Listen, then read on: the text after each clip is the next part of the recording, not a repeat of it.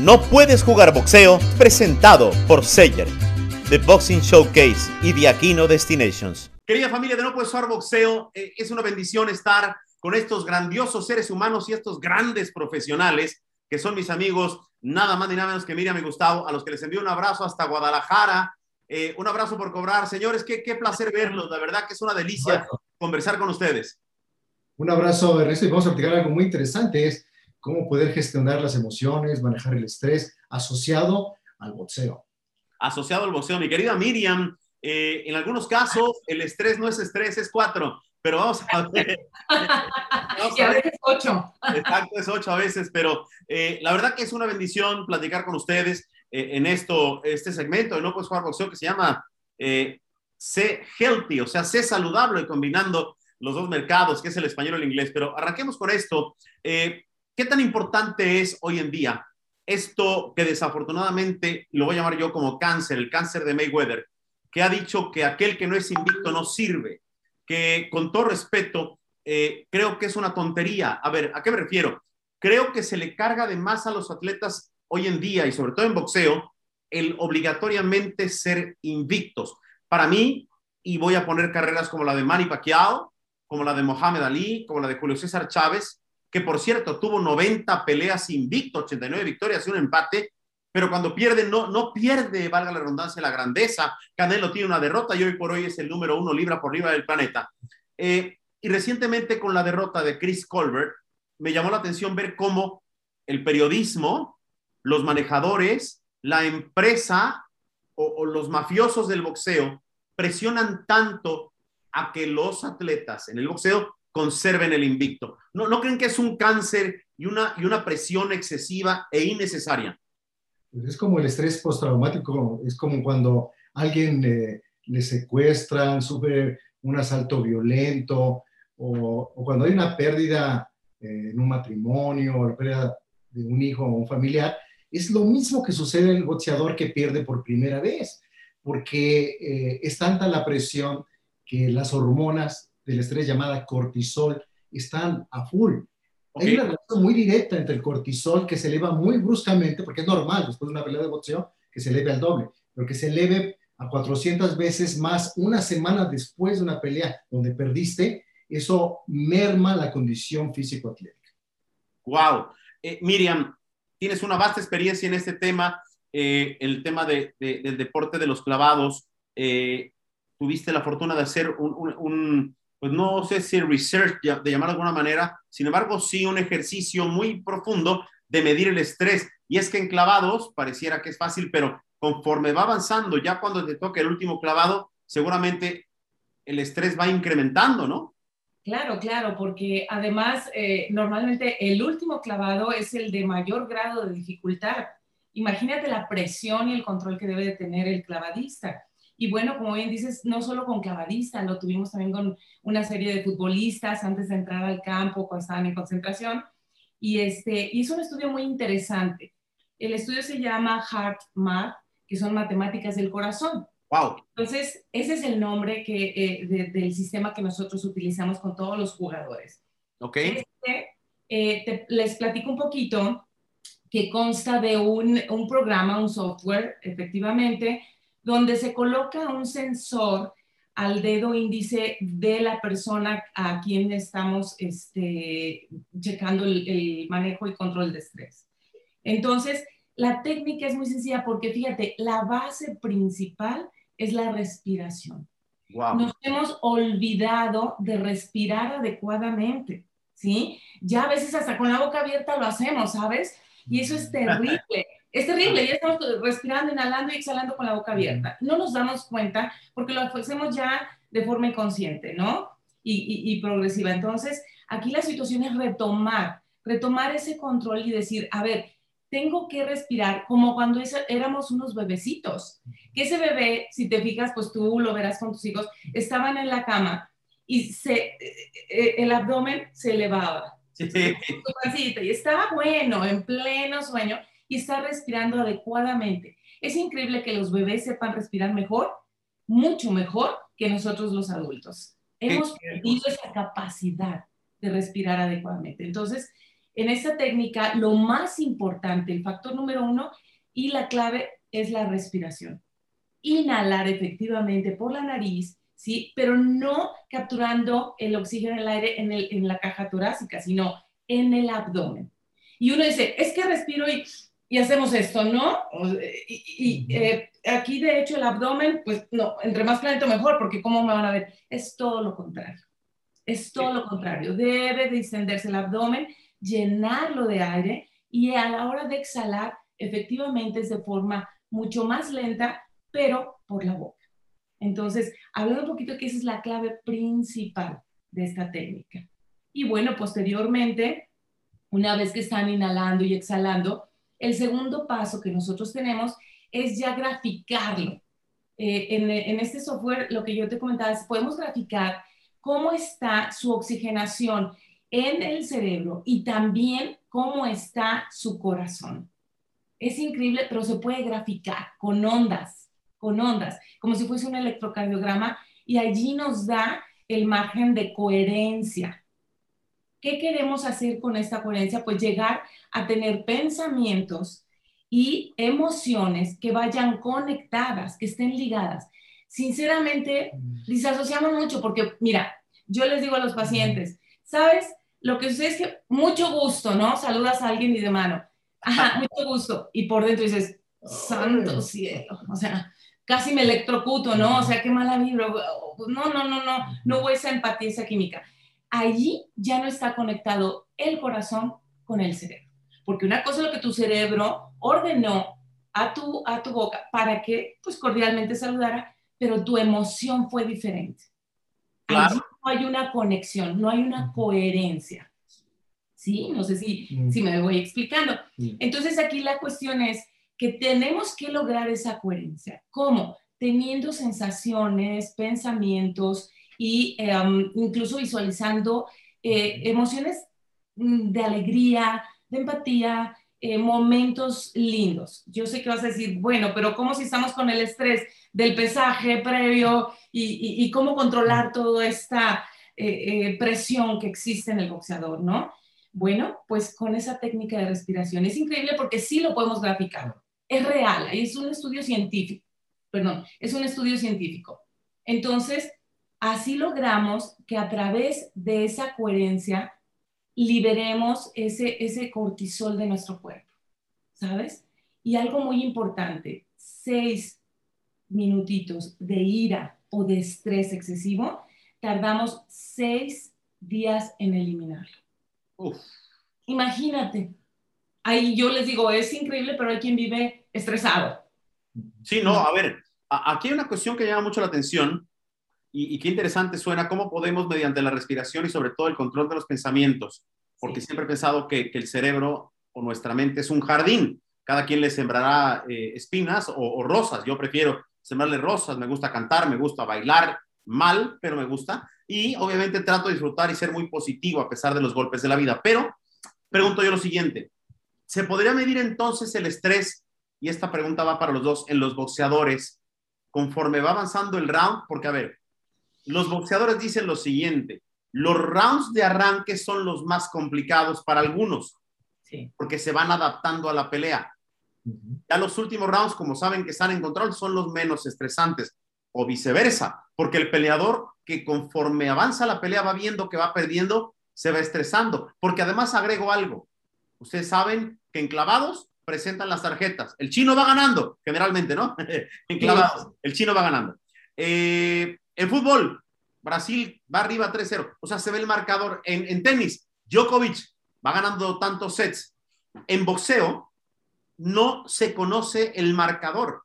Es un deporte que hay que decirlo, no evoluciona. No somos capaces de decir cómo va la pelea cuando los deportes es a base de resultados. Dicho esto, un boxeador que sabe que hay jueces malísimos, que se están cayendo a pedazos con todo respeto, yo también estoy viejo, pero ellos están más, que ya no deberían estar, que hay que renovarse en cómo marcar las peleas.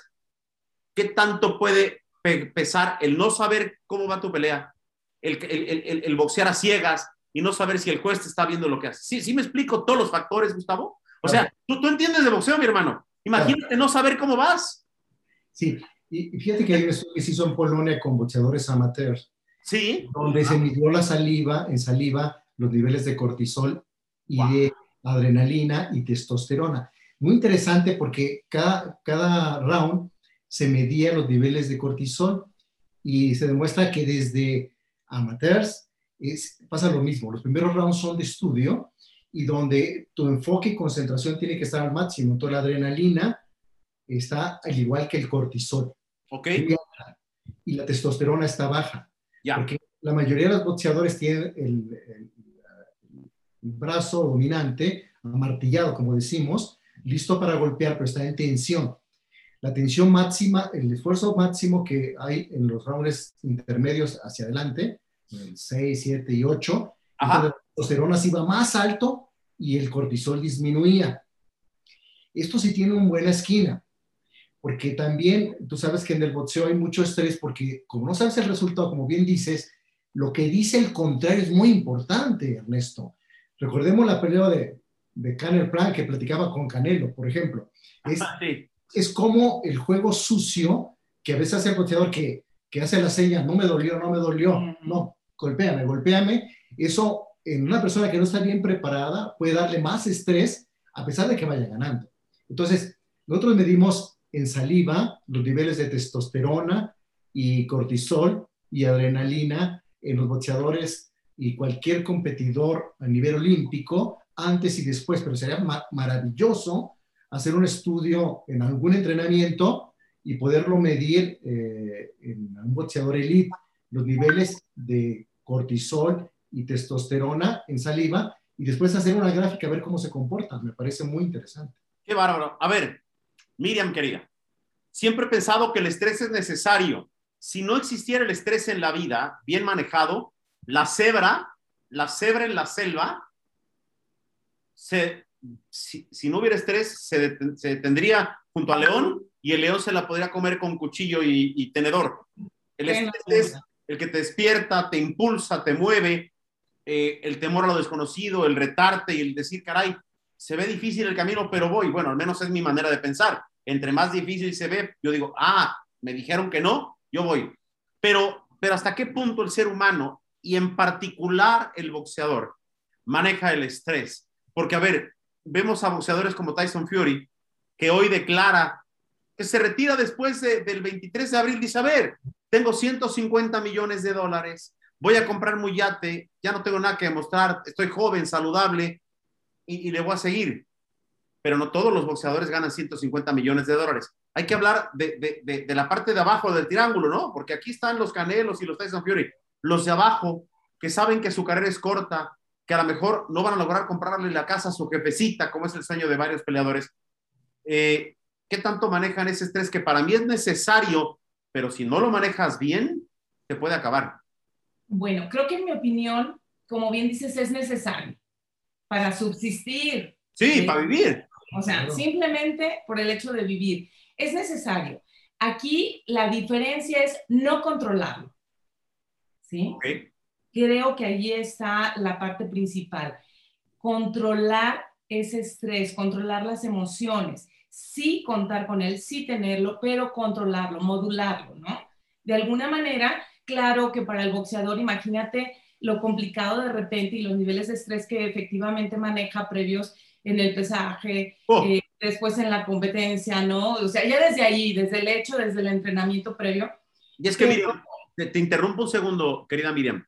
La gente no entiende que el boxeador se concentra, se aísla, mal come y todo al final de cuentas, para lo que muchos seguramente van a entender, es agarrarse a golpes. Y en la Sí. primaria habíamos pocos que, nos, que le entramos a los golpes. Dicen que al trabajo y a los golpes no todos le entran, Miriam. Entonces hay que entender para qué se está preparando el boxeador. Una cita a golpes.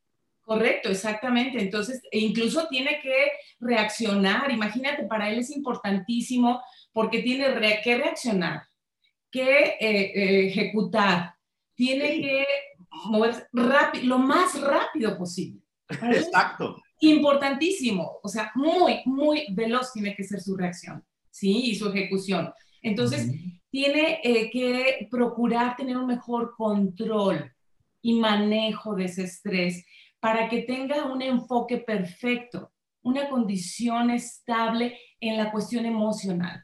porque esto pues les afecta, imagínate, no solo en la competencia, no solo en el juego, sino en la vida diaria, a cualquiera, pero mucho más al boxeador. Yo siento que, pues como hemos venido platicando, caray, están un poco abandonados, están un poco lejos de tantas eh, técnicas nuevas que hay y que podrían beneficiar a un boxeador. Es muy dulce tu comentario, muy amable como siempre, además elegantísimo. El, corriente de, de, los tres, el corrientón soy yo. Es que es obsoleto, la verdad, Miriam, es obsoleto el boxeo. Y esto me hace preguntarle a Gustavo lo siguiente: ¿tú entiendes de boxeo al igual que Miriam? Pero eres un fanático empedernido del boxeo, Gustavo. Eh, te pregunto desde lo siguiente, y no porque sea nuestro paisano, Lady Reynoso, pero ¿cuántas esquinas, fíjate lo que estoy diciendo, en estrategia, que no es una estrategia ya boxística? Tú, tú ya en la pelea, Gustavo, y créeme, conozco el lado de entrenador, el lado de peleador, el lado de analizar golpes. A ver, ¿cuántas esquinas tienen la mesura de decirle al gran, al libra por libra, que no decirle, oye, bájale, mi chavo, no te desboques, con esa tranquilidad que Eddie Reynoso tiene. Eddie Reynoso es un chamaco, ¿eh? Tiene 43, casi 44 años. ¿Cuántos entrenadores, como Teddy Atlas, por ejemplo, en contraparte, a grito pelado, ¡ey, tira golpes! O sea, no sé si me explico, Gustavo, desde tu punto de vista médico, ¿qué tanto puede impactar aquí y aquí, sobre todo, al boxeador una mala esquina? Y Miriam también, te ruego, o sea, tenemos esa respuesta, porque creo que es a donde vamos. Lo que le puedes inyectar con la esquina a un boxeador, o, lo puedes motivar o lo puedes hundir. Es la seguridad del entrenamiento. Es igual que en cualquier deporte, eh, la base de una pelea es la preparación que tuviste y el entrenamiento, porque tú sabes que el conocimiento te da la seguridad. Sí. Este virrey no solo lo que tiene es una gran seguridad de la técnica que tiene de entrenamiento, y eso lo hace saber que cómo poder modificar la agresividad y el ímpetu de, de su peleador, en este caso Canelo, para poder decirle qué cosas sí pudiera hacer y qué cosas no pudiera hacer. Eh, la base para poder dar esta indicación es la seguridad que Canelo tiene la capacidad de esgrimir, es decir, de sacarse los golpes. Eh, este estudio que te decía hecho en Polonia dice que la capacidad que tenemos en el entrenamiento de hacer movimientos que no son agresivos, sino son defensivos, de esgrimir los golpes, es lo que te da la capacidad del balance en estas hormonas del estrés para mejorar el rendimiento. Entonces, intuitivamente, este, Eddie Reynoso sabe esto y lo aplica. Qué, maravilla. Voy a, voy a permitirme citar un ejemplo eh, personal que no debería aplicar. Sin embargo, ustedes saben que si algo tengo, aunque la gente, los haters me, odian gratis, pero soy una persona, creo yo, agradecida. Y dicho esto, eh, yo diario agradezco el que Dios me puso en el camino de Miriam y Gustavo. Y pongo eso en la mesa porque Miriam eh, y Gustavo encontramos caminos en un momento muy grave que casi me muero con el coronavirus. Eh, eh, la herencia de mi madre, lo digo de broma, no me dejó lana, me dejó una diabetes, la cual eh, hoy en día puedo jactarme de que la tengo a raya, tengo apuro ya, ¡pum! No, no avanza un centímetro la, la diabetes, pero, pero, a ver, Miriam, ante, ante esos efectos de miedo, por ejemplo, una caída. Fíjate lo estoy diciendo. Para mí, cuando me entero de la cantidad de diabetes que tenía 500, te lo dije, era un coma casi diabético. ¿Qué, ¿Qué, puede pasar en, ejemplificando para que el ser humano común y corriente entienda su día a día, un despido en el trabajo, una enfermedad inesperada, un divorcio, unos cuernos? Estamos hablando de situaciones reales. Pero arriba de, y, ya lo voy a comparar, agradeciendo nuevamente que Dios me junte con ustedes en la vida. Se han puesto a pensar el, miedo, raza, no los doctores, pero usted, raza, el miedo, no, no de un boxeador a otro boxeador, de saber que te están pegando, que lo que tú haces no te sirve, que estás a punto del knockout. Que, o sea, ¿cómo describes ese estrés, querida, querida Miriam? Porque no debe ser fácil y además es el único deporte, lo demás es a goles, lo demás es a, a, puntos en el tenis, es un clavado, pero esto es a golpes y en un golpe mal puesto se puede acabar tu vida. Sí, totalmente, totalmente. Fíjate que sí afecta muchísimo. Eh, eh, insisto en que, bueno, pues un estrés eh, mejor controlado puede ayudar muchísimo a poder soportar toda esa presión, esos golpes, porque, bueno, el cuerpo lo que entiende es que es prácticamente un instinto de defenderse. Claro. Vivencia, en realidad, ¿no? No, es, eh, no está disfrutando eh, el deporte como tal porque sabe que hay agresiones directas, físicas. Exacto. Son golpes, tú lo has dicho, ¿no? Entonces digo, pues a quién le gusta. Entonces, sí, sí se padece y se sufre, yo siento que, pues, eh, de una forma muy, muy complicada porque es una agresión física es una agresión mental, esa impotencia que puede sentir el boxeador de no saber cómo van, si, si va bien, si va mal, si está arriba, si está abajo de la puntuación, qué sé yo, ¿no? Y, bueno, la presión que ejerce del, contrincante también, e, esa eh, expresión corporal, ese, ese lenguaje no hablado, ¿no? Que también le causa mucho estrés al boxeador, definitivamente, pero sí, sí puede ser complicado. Por eso insistimos en que sería fabuloso eh, tratar de hacer un estudio y de, ver la importancia de controlar y de modular esa situación de estrés, previa y posterior, por supuesto, ¿no? Es que, es que a ver, yo estoy anotando algunas de las cuestiones que ustedes van llevando la entrevista, realmente hay que reconocerlo, cuando estamos platicando con gente tan entregada y que es tan fácil de explicar para los ignorantes como yo en los temas de, de, de salud. Dice Miriam, ¿A quién le gustan los golpes? Yo voy a incluirme en esto. A mí me encantaba que me pegaran. Cuando yo, gracias a Dios, y no por jactarme de nada, dominaba mi categoría en arte marcial, si no me pegaban, no me calentaba. Fíjense lo que estoy diciendo, una tontería. No, no, no, no, no, lo es. y entonces, eh, a diferencia, y, perdóname, Cristiano, Messi, eh, a todos mis amigos futbolistas, Chicharito, el que sea, los futbolistas mal les pegan cuando hacen una obra de arte que ya quisiera Shakespeare haber escrito. ¿Sí me explico? Y al boxeador se le está cayendo literalmente el ojo, la nariz a pedazos, están medio muertos y piden más. No me pares la pelea con el ojo caído, literalmente, Gustavo. Entonces, ¿a quién le gusta que le peguen? Bueno, yo, yo vivía de eso, peleé con, la, con el labio abierto, partido como con tijera, con la nariz rota.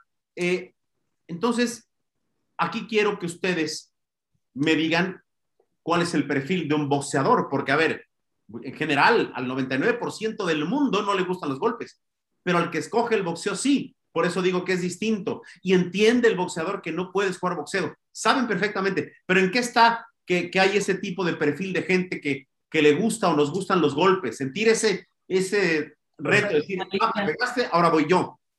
Eh, eh, el boxeo es el único deporte de todos los que existen, incluyendo dentro de los deportes de combate. Sí. He hecho unas comparaciones en Inglaterra donde no es igual eh, los niveles hormonales y el manejo del estrés de alguien que hace karate, kung fu, eh, artes marciales mixtas o boxeo. Estos dos últimos son los que tienen mayor control increíblemente del cortisol por una elevación de testosterona que aumenta cuando a ti te golpean.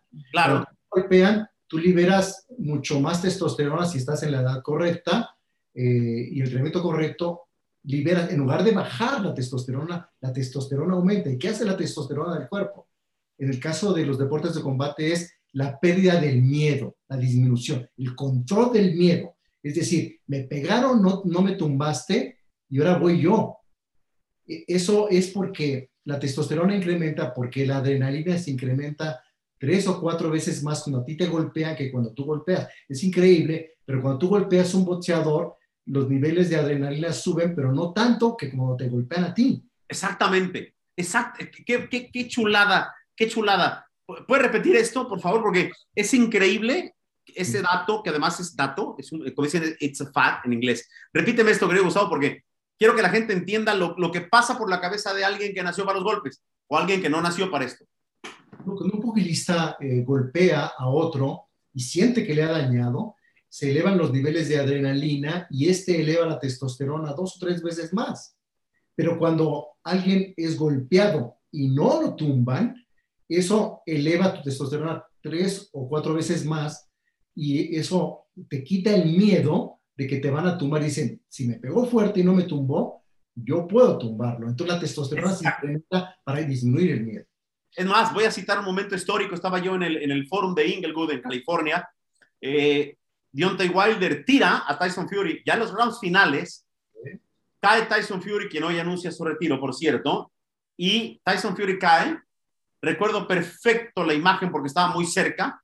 Voltea al cielo, no sé si habló con Dios o con quién, se rió y dijo, si con tu mejor golpe intuyo y quiero pensar lo que él pensó, no pudiste, olvídate, ahora va la mía. Entonces, Miriam, el, saber que te tiró tu mejor cartucho, su mejor golpe, lo, a ver, te tiró todo o puso toda la carne al asador y a ti no te hace ni cosquillas, seguramente, como dice nuestro querido Gustavo, involucra el tema de los sentimientos y entonces ese, ese estrés del bueno. Correcto, correcto. Pues, eh, pudiésemos llamarlo sí que es, es un estrés benéfico. Existe, porque sí existe, ¿no? Claro. Sí, sí, sí, y en el sentido de que él se siente fuerte, ¿sí? Él se siente bien plantado y no le, no le llega a afectar tanto, sino que al contrario, le da mayor fuerza, mayor seguridad, ¿sí? Para, para ejecutar, para actuar.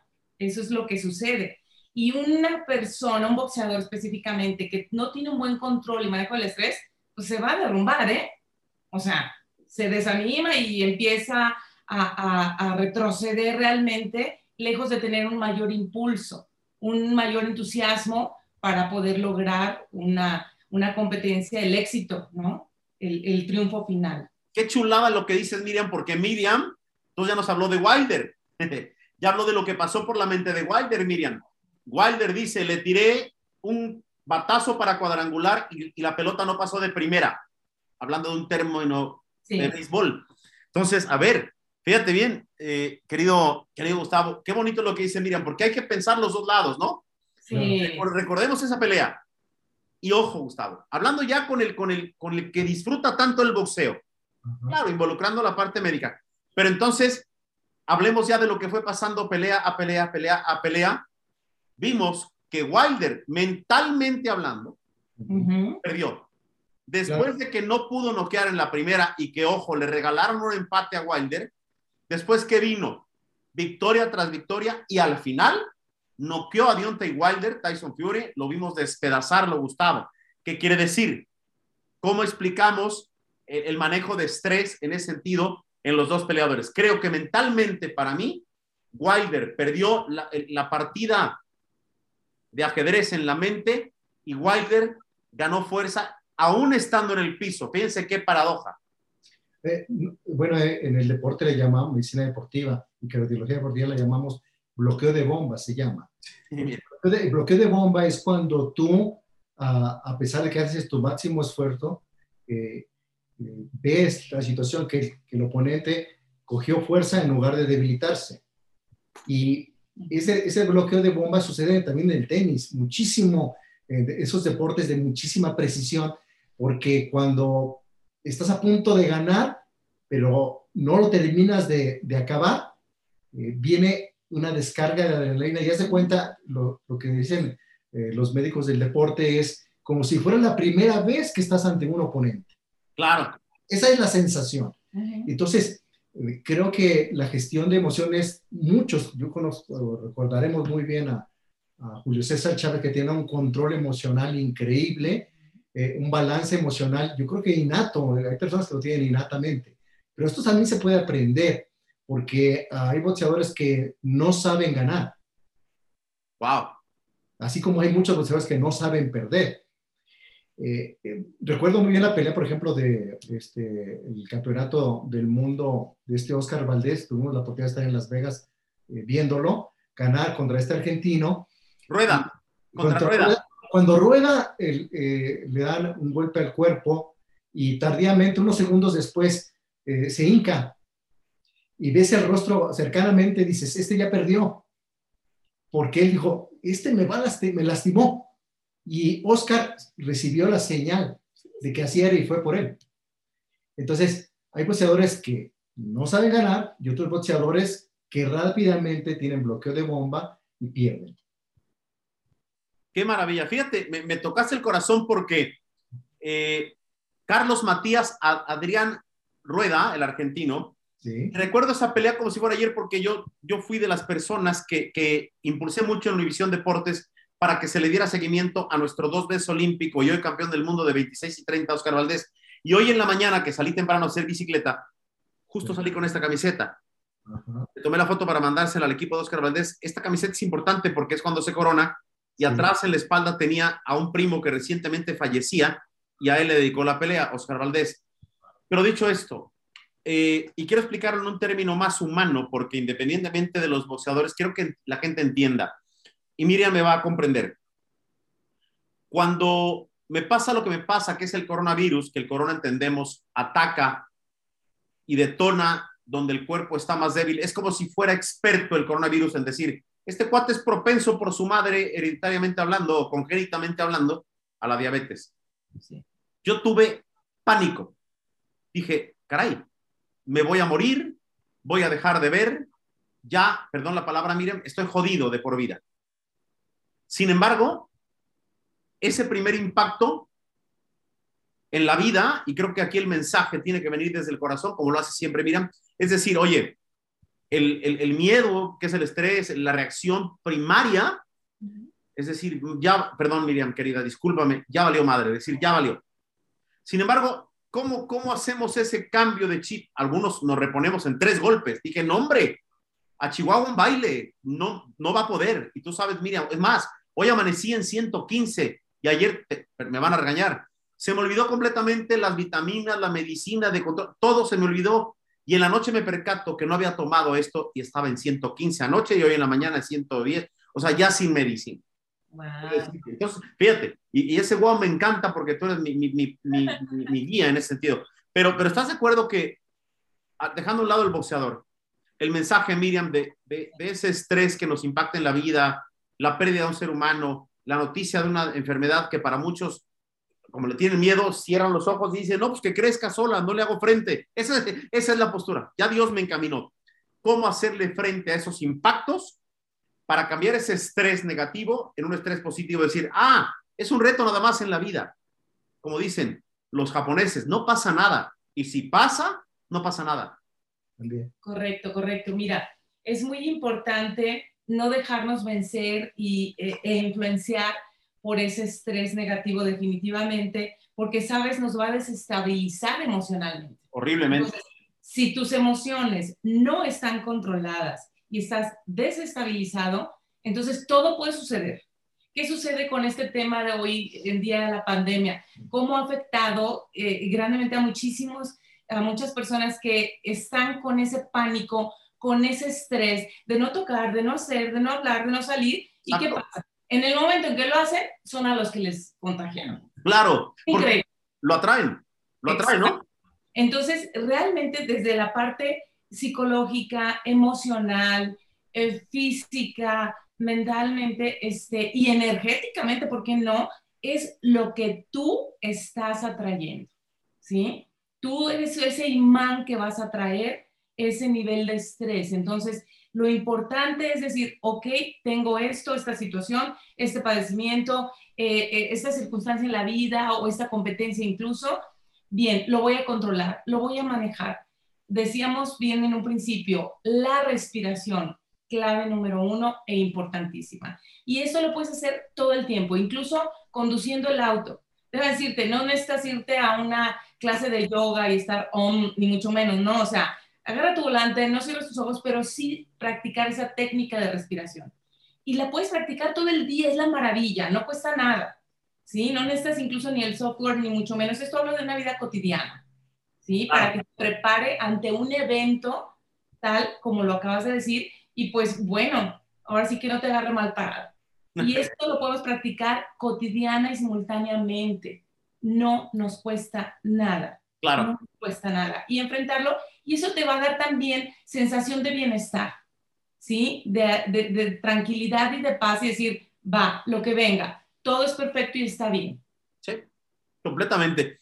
Vamos cerrando, aunque quisiera quedarme horas y horas, pero ustedes tienen compromisos y yo valoro eh, y agradezco enormemente el tiempo que nos brindan, no a mí, a la gente que, que, que, se le puede tocar el corazón. Mi hijo me dio una lección un día en donde el Ernesto Amador que trato de apagar, de matar y no permitir que salga ese amador con ego, porque todo el mundo tiene ego, que también es necesario. Eh, yo estaba molesto, fíjense lo que les digo, porque había tenido menos de 100 mil vistas en un día. Uno se acostumbra a crecer y, estaba yo rezongando porque los números no estaban como yo pretendía. Y claro, eh, bueno, sin duda hemos crecido, ¿no? Pero voy a lo siguiente. Si se ponen a pensar en lo siguiente, Ernesto me hizo entender algo. Me dice, papá, si una persona ve tu contenido, ya con eso, él se despertó para verlo. Entonces, dicho esto, y agradeciendo el tiempo, eh, el boxeo en qué sentido pudiera, pudiera crecer e, e, en este estricto sentido de entender el estrés o el manejo de estrés. Si me permites, yo creo que las organizaciones de boxeo mundiales tienen el presupuesto y, podrían colocar, hay una academia de control del estrés en Estados Unidos, en California, donde tenemos una relación muy cercana y eh, con ellos podemos acceder a algunos equipos portátiles de medición del estrés. Ajá. ¿Recuerdas había unas cintillas que se colocaban, me recuerdo, en la frente para ver el, estrés? Hoy ha evolucionado muchísimo y ese software que te habla Miriam, hay uno portátil que es como si fuera un pequeño... Uh, cuando se usaban los radios, los, beepers, aquellos famosos en aquel entonces, ¿no? Y, y este en un cable que se coloca en el lóbulo de la oreja y tiene una banda de colores que se pinta en, en rojo cuando estás muy estresado. Y se puede hacer antes de cada round, medir. Nosotros lo hacemos en los futbolistas y en los clavadistas antes de una acción muy importante. Por ejemplo, tirar una tanda de penales, el último clavado, o, o los uh, patinadores sobre ruedas también antes de la, final. Y entonces hasta que respiraban profundamente y ponían el equipo en todas las luces en verde, entonces estaban listos para salir, en este caso, a pelear. Ok. Creo que es lo que yo sugeriría, la profesionalización de, eh, de la medicina en el boxeo y que hay esa opción. Nosotros ya sabemos hacerlo, lo hacemos todos los días. Sí.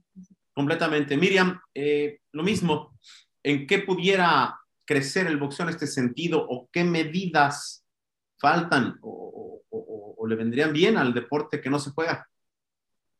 Mira, pues realmente aquí ya bien Gustavo hizo todo el comentario preciso y perfecto de, de lo que también opino, ¿no?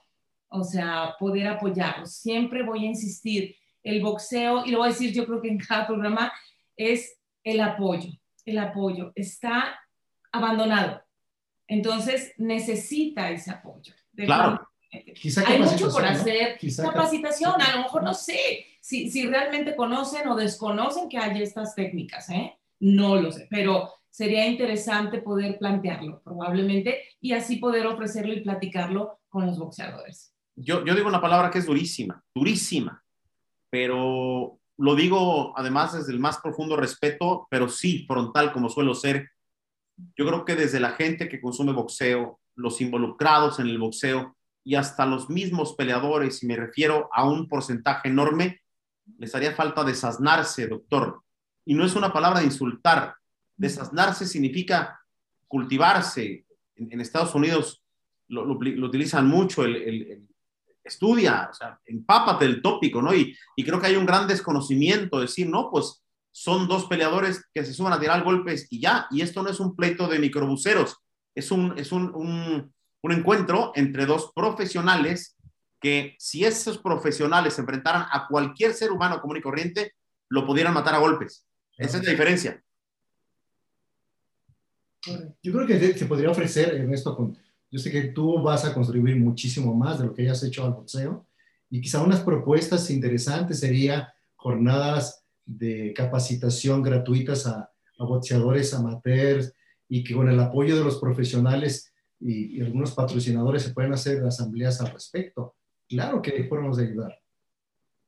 Completamente. Miriam, no sé si estés de acuerdo con esa palabra, que es dura, pero es real, desasnarse en el tema, ¿no? Porque, a ver, eh, la gente, el boxeo, creo que ponderan, ponen antes, o quizá lo único que importa es el lucrar al final de cuentas, bueno, pues que pelee este cuate mientras me deje lana, no importa lo que pase.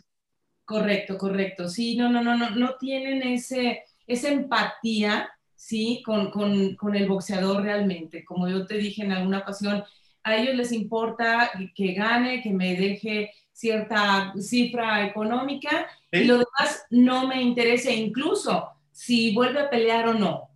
Fíjate, de verdad, si pierde, bueno, habrá 10 haciendo fila y esperando su lugar. Lamentablemente, lejos de cuidarlo.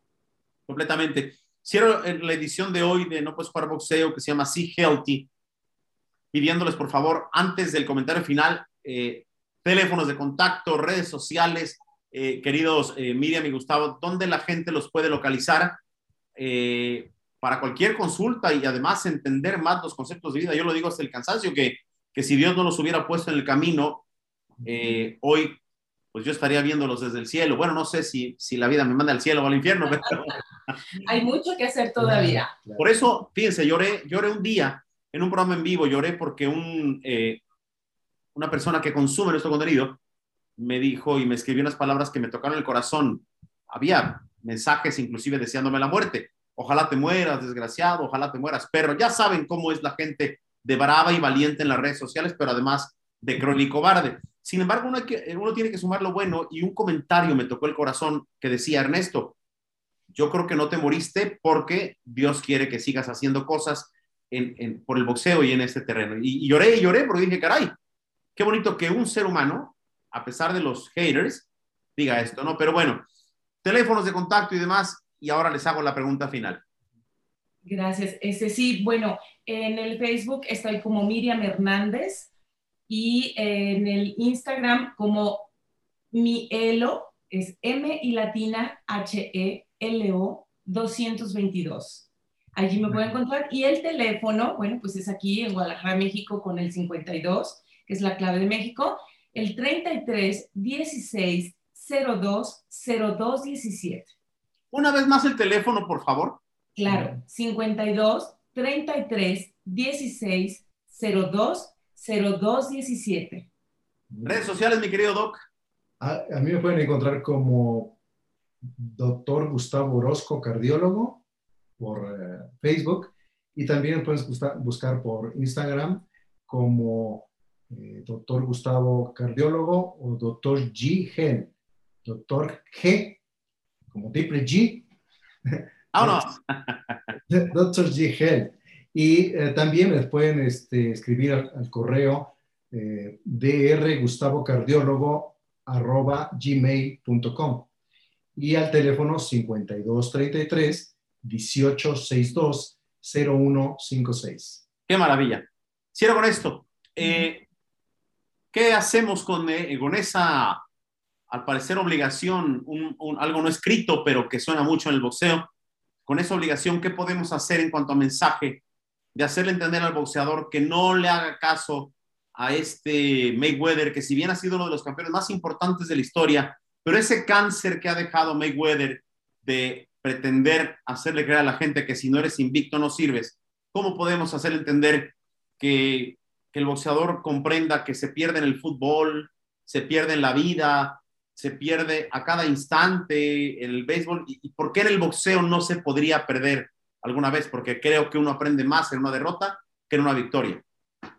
Yo, yo creo, si me permite, yo creo que eh, deberían de tomarlo como realmente una experiencia.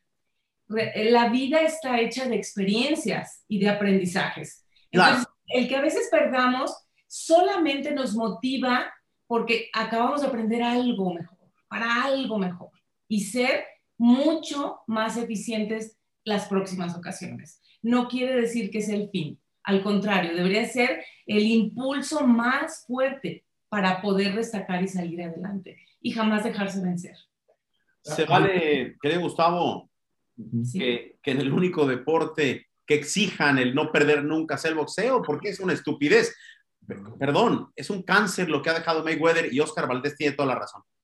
Claro, eh, en el boxeo, con muchos deportes de contacto, a veces una derrota eh, puede disminuir la presión y el estrés que vive un boxeador. Y precisamente por esa imperiosa necesidad de ser invicto, eh, puede ser que sea liberador si está bien preparado desde su esquina, que si su equipo sea completo en el manejo de emociones y del estrés, puede ser lo mejor como le sucedió a Canelo. Tú observas a Canelo y lo sabes muy bien, que es otro boxeador después de Mayweather, totalmente diferente. Un mucho más completo boxeador porque tuvo ese manejo adecuado de las emociones y le liberó presión esa, esa, esa derrota. Y yo me quisiera ver que Mayweather y su, la gente que maneja, cuando tenga la primera derrota, ¿qué va a hacer? ¿Qué manejo va a tener? Eh, quizá pronto pueda haber una derrota de su boxeador que lleva uh, manejando, ¿no? Sí, por ejemplo, Yerbonta Davis, ¿no? Que ha estado cerca de perder. Sí. Ok. Pues el eterno agradecimiento por la camaradería, por, por la bendición que son y sobre todo por compartir mensaje eh, que va directamente al boxeo. Yo siempre he dicho algo y, sé que se van a unir a este comentario. Dios eh, escogió al boxeo y, y, perdón que lo diga Ernesto Amador, como un pretexto para comunicar no solamente del deporte que amamos, sino también de la vida y cómo, cómo ir sorteando cuestiones, porque creo que el boxeo es como la vida, en el momento que uno deja de tirar golpes, nos paran la pelea y yo creo que el ser humano tiene que tirar golpes día a día para poder llegar. Dicen que la perfección es una montaña inalcanzable, pero que hay que escalar, escalar perdón, día a día. Con esto, dicho esto, un fuerte abrazo lleno de, de agradecimiento. Abrazos, saludos Ernesto. Gracias, abrazos a todos, hasta luego y en la próxima. No puedes jugar boxeo fue presentado por Seller, The Boxing Showcase y The Aquino Destinations.